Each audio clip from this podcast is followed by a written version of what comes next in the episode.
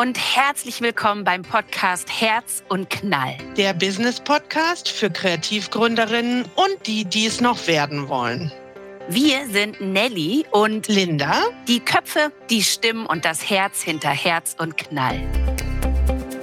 In diesem Podcast widmen wir uns Themen rund um Gründung und Businessaufbau. Wir teilen Anekdoten, Wissen und wertvolle Tipps zum Nachmachen, Mitmachen und vor allem selber machen.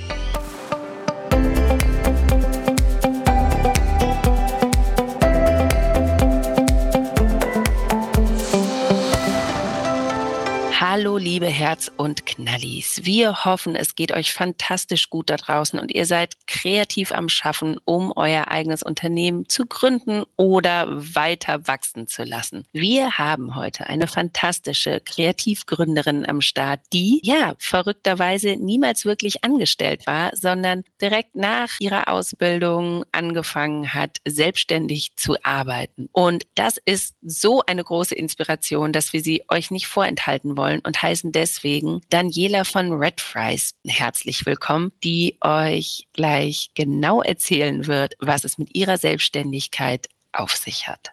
Liebe Daniela von Red Fries, wie schön, dass du da bist.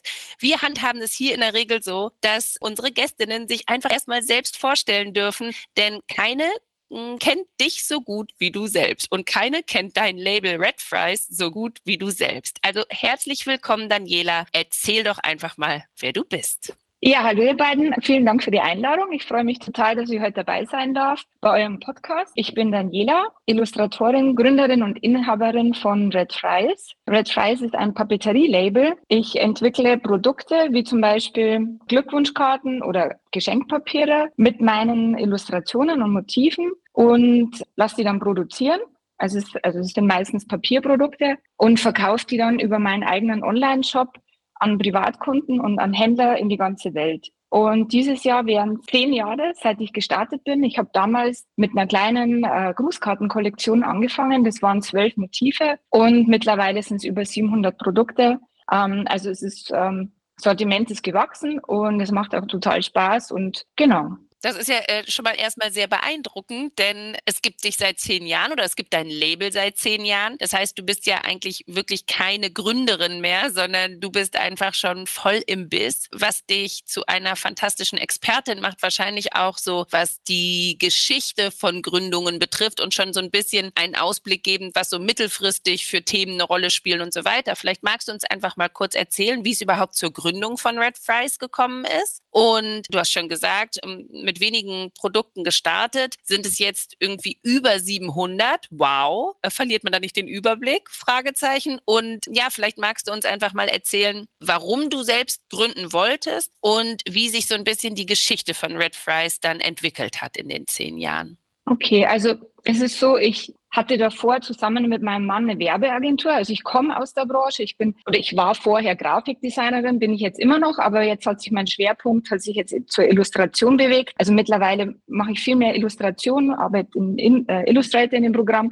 und Grafikdesign, das nutze ich dann eben nur noch, um eben für Instagram irgendwelche Posts zu gestalten oder so. Also das, das ist so ein bisschen in den Hintergrund getreten und das heißt, ich habe jetzt nicht von vorne, also von null gestartet. Ich habe schon mal gegründet gehabt, also ich habe so die Anfänge. Äh, ich wusste schon, wie das ist, eine Firma zu leiten oder eine Firma zu führen. Und Red Fries war dann so ein Wunsch von mir. Also uns, mein Mann und mir, mir ist aufgefallen, dass es einfach sehr wenig gut designte Glückwunschkarten aus Deutschland gibt. Also das war eben vor zehn Jahren gab es noch nicht so viele Labels, nur so ein paar gute. Und wir haben dann einfach gedacht, lass uns das mal probieren. Also er hat mir am Anfang auch geholfen. Und es war aber so mein Baby und mittlerweile mache ich das komplett alleine. Also er kümmert sich nur noch um die Agentur und ich kümmere mich um Red Fries und ja, und dann ging es langsam los, eben Kunden zu finden, Online-Shop aufbauen und einfach den Verkauf so anzukurbeln, dass ich davon leben kann. Was ich total äh, spannend fand, Daniela, das haben wir ja im Vorgespräch schon mal angesprochen. Du hast super, super schnell und früh gegründet. Das fand ich super beeindruckend. Vielleicht könntest du da noch mal erzählen, wie, wie das eigentlich gekommen ist, weil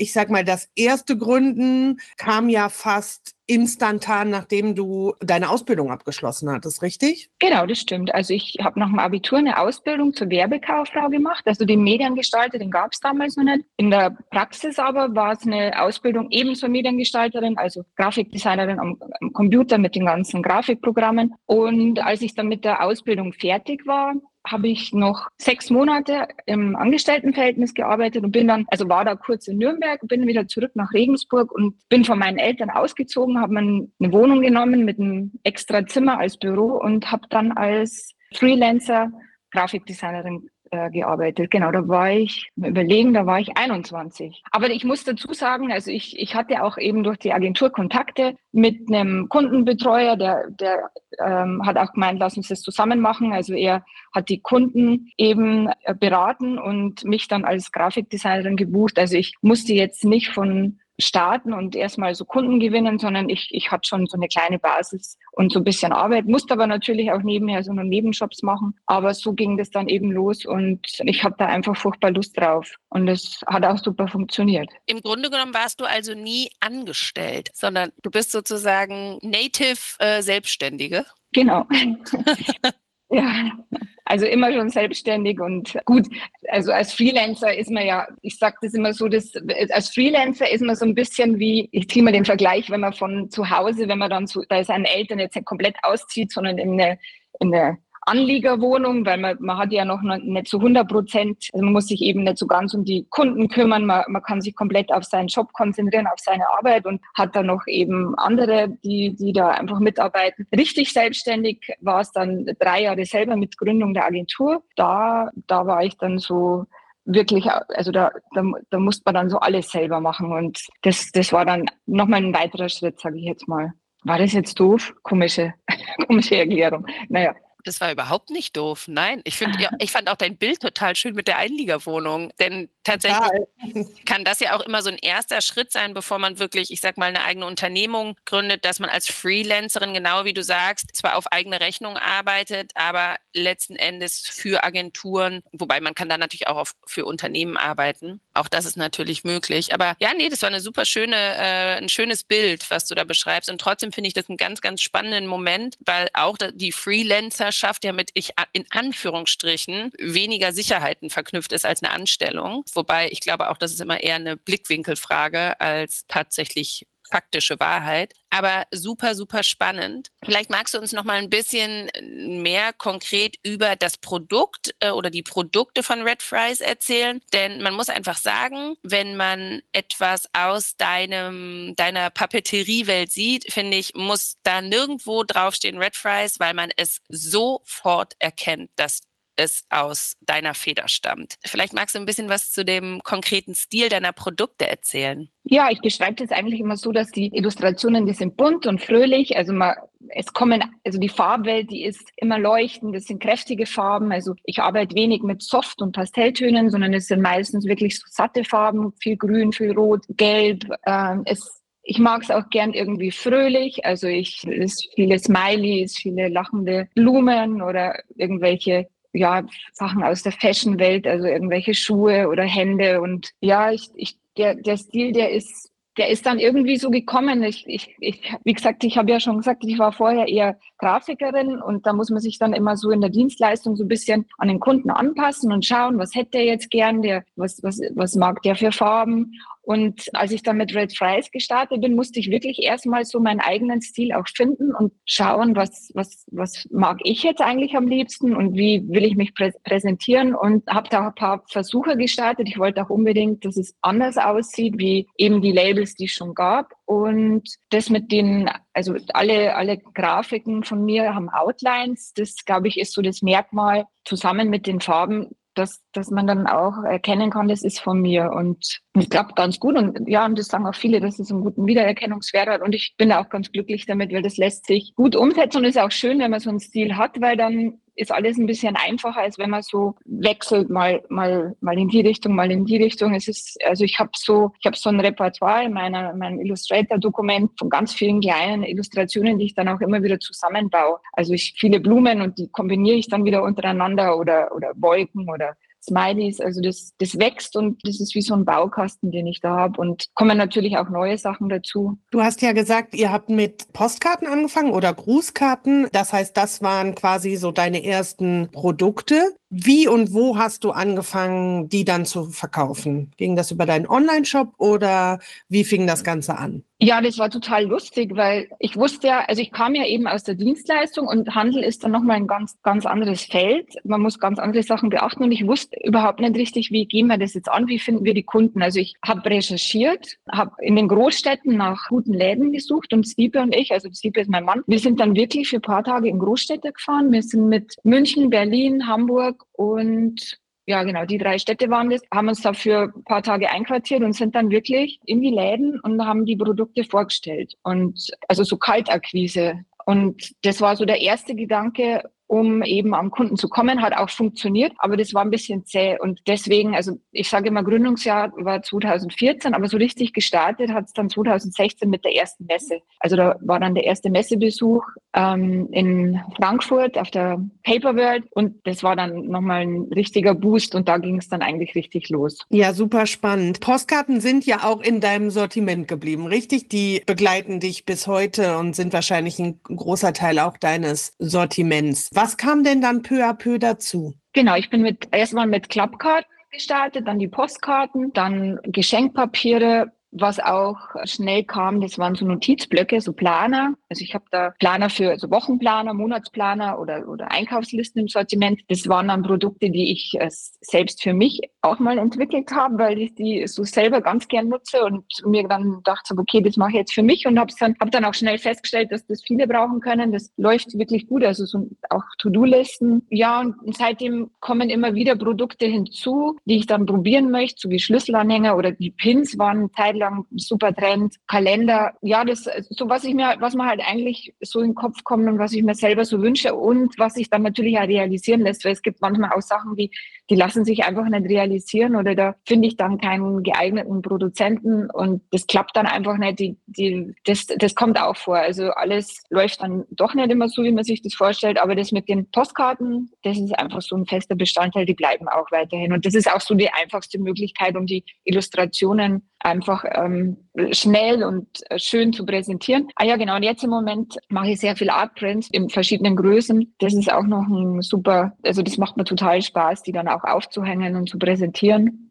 Also ich habe die auch bei mir selbst hängen ich, und die kommen auch gut an und das wird auch weiter wachsen, dieses Sortiment an Kunstdrucken. Super spannend ist auf jeden Fall auch, dass du eine relativ große Kooperation vor nicht allzu langer Zeit gemacht hast, mit der ich sehr in Berührung gekommen bin, weil ich mit dem Kooperationspartner oder der Kooperationspartnerin auch immer mal wieder zu tun habe und dann ist es mir sofort in die Augen geschossen und es ist eine geniale Kooperation mit Rico Design. Magst du mal erzählen, das ist vielleicht auch etwas, was für uns unsere HörerInnen spannend sein kann, wenn man als Label mit einem anderen Label kooperiert, wie sowas vonstatten geht. Sind die auf dich aufmerksam geworden oder bist du mit denen in Kontakt getreten? Vielleicht kannst du darüber ein bisschen was erzählen da waren auch die Messen hilfreich. Also wenn man auf so Messen unterwegs ist, dann lernt man ja auch viele andere Labels kennen und ich habe da auch die eben Rico Design kennengelernt und da wir mögen uns und wir haben dann eigentlich immer schon gesagt, wir könnten mal was zusammen machen und das hat dann auch ein bisschen gedauert, aber es kam dann auch dazu. Allgemein muss man sagen, dass auf Messen viele Leute unterwegs sind, die auch äh, Illustratoren suchen und die einem dann auch Kooperationen anbieten. Es sind dann nicht immer so kollektiv es sind dann nicht immer so Kooperationen für Kollektionen, sondern es sind dann zum Beispiel irgendwelche Hersteller von,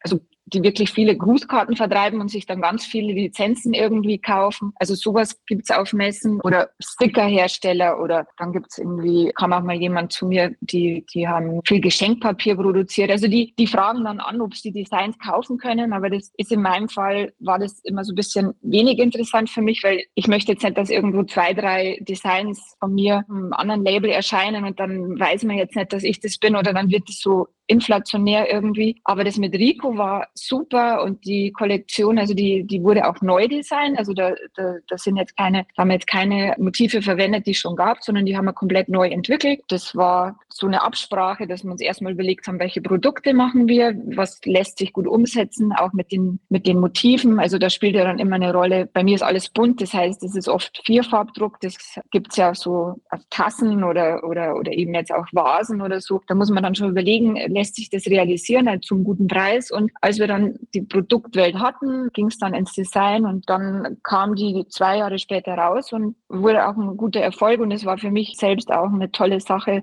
auch zu sehen, wie wie das bei, bei in so größeren Firmen abläuft, der Produktionsablauf und auch zu sehen, wie das, wie das dann ankommt, wenn meine Motive auf anderen Produkten zu sehen sind. Jetzt hast du gesagt, dass ganz am Anfang, dass deine Produkte nicht nur in Deutschland vertrieben werden oder verkauft werden, sondern auch im Ausland, also international. Kannst du uns da ein bisschen zu sagen, wie das dazu gekommen ist? Ähm, lief das auch über Anfragen oder hast du das selber forciert, über die Deutschlandgrenzen hinauszukommen? Wie, wie lief das ab? Ja, hier war eigentlich auch der Boost wieder die Messen. Also die, das war ja, also Paperwell ist eine internationale Messe. Ich war ja auf auch kleineren Messen, also wie in Amsterdam auf der Show Up, in, auf der Nordstil in Hamburg, München. Ich, ich war sogar auf der Maison Objet mal. Also da, da, da sind dann viele, die international die Messen besuchen und die lernt man da kennen. Und äh, das zwei, also das war alles vor Corona, muss man mal dazu sagen. Ich denke, es hat sich ein bisschen verändert. Und das Zweite ist dann die Instagram. Das, äh, ich finde, Instagram ist eine wahnsinnig gute Möglichkeit, sich, sich zu präsentieren und eben auch ein Publikum zu finden, die weltweit unterwegs sind. Und das ich sag, diese Kontakte haben sich dann meistens immer so von selbst ergeben. Ich habe natürlich auch ein paar Händler angeschrieben, die mir, die mir selber irgendwie aufgefallen sind oder die mir gefallen. Also und aber viele sind auch auf mich zukommen, die finden mich dann eben über Instagram oder auf den auf den Messen und äh, so hat sich das dann ergeben. Allerdings ist leider, also ich habe ihn wirklich in die ganze Welt verschickt. Ich hatte einen Großhändler in Australien. Ich habe viel nach Japan verkauft, nach Korea, ähm, UK, aber durch äh, Corona ist das alles ein bisschen abgebrochen. Also da haben die Händler dann festgestellt, dass das alles ein bisschen schwieriger wird, wenn die, wenn diese Labels dann nicht mehr, also wenn die Produkte nicht mehr verschickt werden können und seitdem ist das alles ein bisschen eingeschlafen und hat sich verkleinert, sage ich jetzt mal. Aber das ist auch okay für mich. Also also das ist ja echt Wahnsinn, wenn man überlegt, dass seine Produkte quasi auf der anderen Seite der Weltkugel zu kaufen sind. Das ist ja einfach auch schon ein wahnsinniger Erfolg. Das muss man einfach äh, mal so sagen. Wie Nelly ganz am Anfang schon gesagt hat, ist, sind deine Produkte ja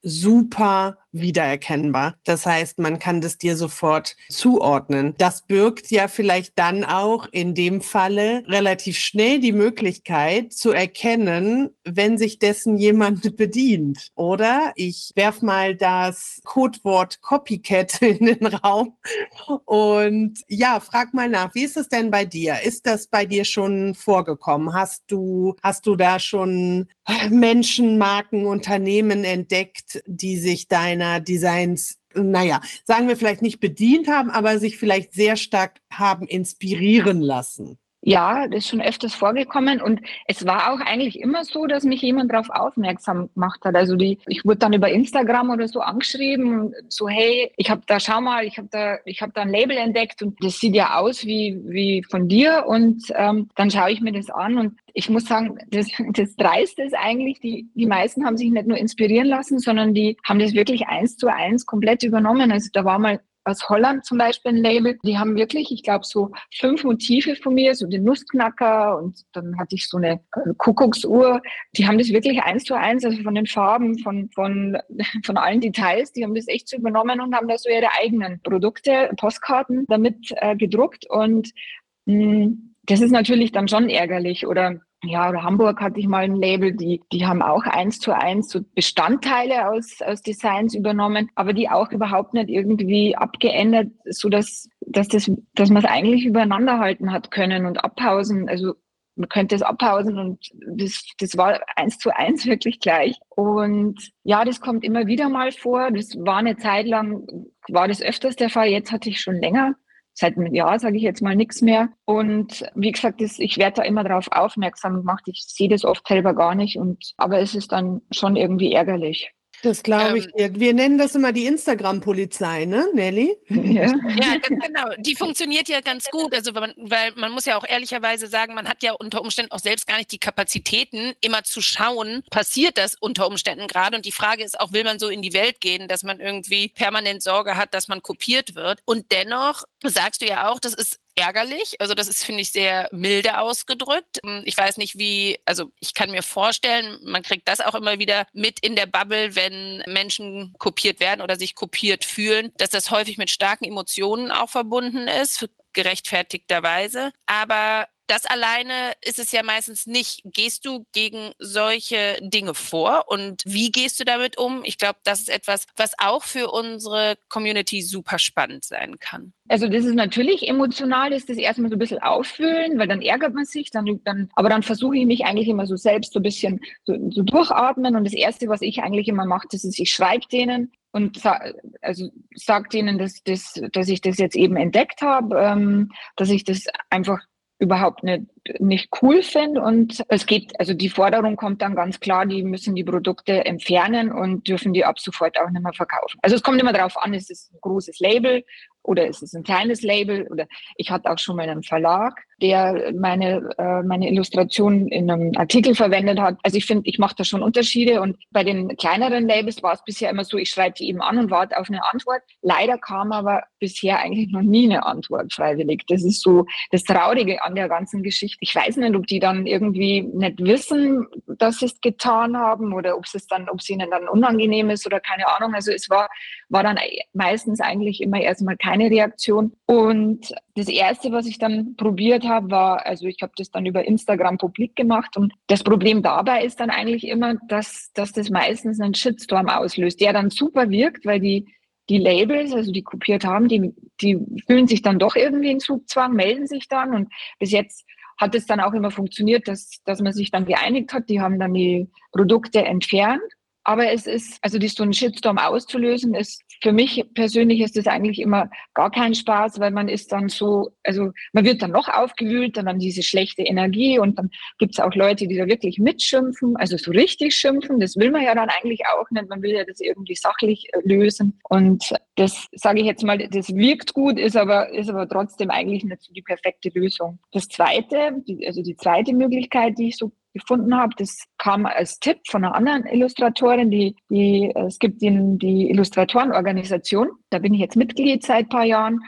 Und wenn man dort Mitglied ist, dann ist da eine Rechtsschutzversicherung ist da in, inklusive, beziehungsweise, also wenn, wenn so ein Fall auftritt, dass man kopiert wird und man denkt, also, oder man denkt, man ist kopiert worden, dann kann man da dem Rechtsanwalt das durchschicken und der schaut sich das einfach mal unverbindlich an und gibt so eine erste Abschätzung ab und sagt dir dann, okay, das ist jetzt wirklich eine Urheberrechtsverletzung, da können wir was dagegen machen oder das ist leider zu wenig oder keine Ahnung. Und wenn das wirklich ein gravierender Fall ist, dann geht es weiter an die Rechtsschutzversicherung und die sagt dann, okay, übernehmen wir und wir gehen jetzt gerichtlich dagegen vor. Und den Fall hatte ich auch schon eben mit einem Magazin, also einem Verlag, die meine Illustration eben in einem Artikel groß verwendet hat. Und da lief es dann über einen Anwalt und dann habe ich eben auch die Seite mal kennengelernt. Das ist aber sehr langwierig und kostet auch viel Zeit und Aufwand und hat sich aber auch gelohnt. Also hat dann auch funktioniert. Ich glaube, ähm, da sind ja ein paar sehr spannende Informationen deinerseits jetzt gerade gedroppt worden. Das eine ist, dass es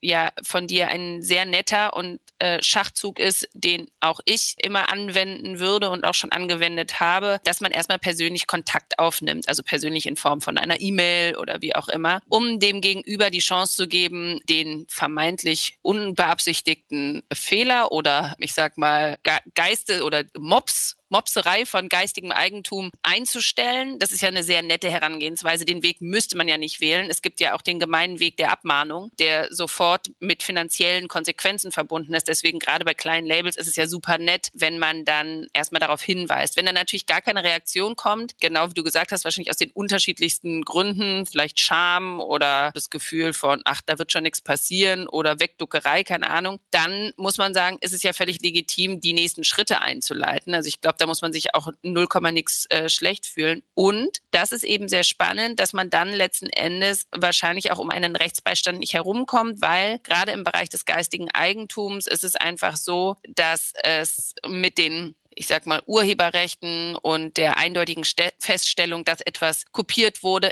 wirklich gar nicht so einfach ist. Ne? Und da ist man im Zweifelsfalle ohne Rechtsbeistand einfach in der Situation, dass man nicht sehr weit kommen wird. Manchmal reicht ja auch schon einfach der Umstand, dass eine Anwältin einen Brief schreibt und das schüchtert die Gegenseite ein. Aber das hängt wahrscheinlich auch immer sehr davon ab, wie groß eben das Gegenüber ist. Und dieser IllustratorInnenverbund, das ist ja super spannend. Da kannst du vielleicht kurz noch was dazu sagen. Da ist man wahrscheinlich irgendwie, hat man eine Mitgliedschaft, die bezahlt wird, nehme ich an. Vielleicht kannst du da noch mal kurz einen kleinen Insight geben für alle ZuhörerInnen, die das vielleicht für sich auch als interessante Option empfinden. Ja, also die, die Organisation heißt Illustratoren e.V. und man, man zahlt dann einen jährlichen Mitgliedsbeitrag. Ich glaube, das sind so 200 Euro. Also es ist nicht nur diese Rechtsschutz, die da interessant ist, sondern man bekommt auch alle möglichen Informationen. Also die, gerade informieren die sehr viel über AI zum Beispiel oder äh, Künstler, Sozialkasse,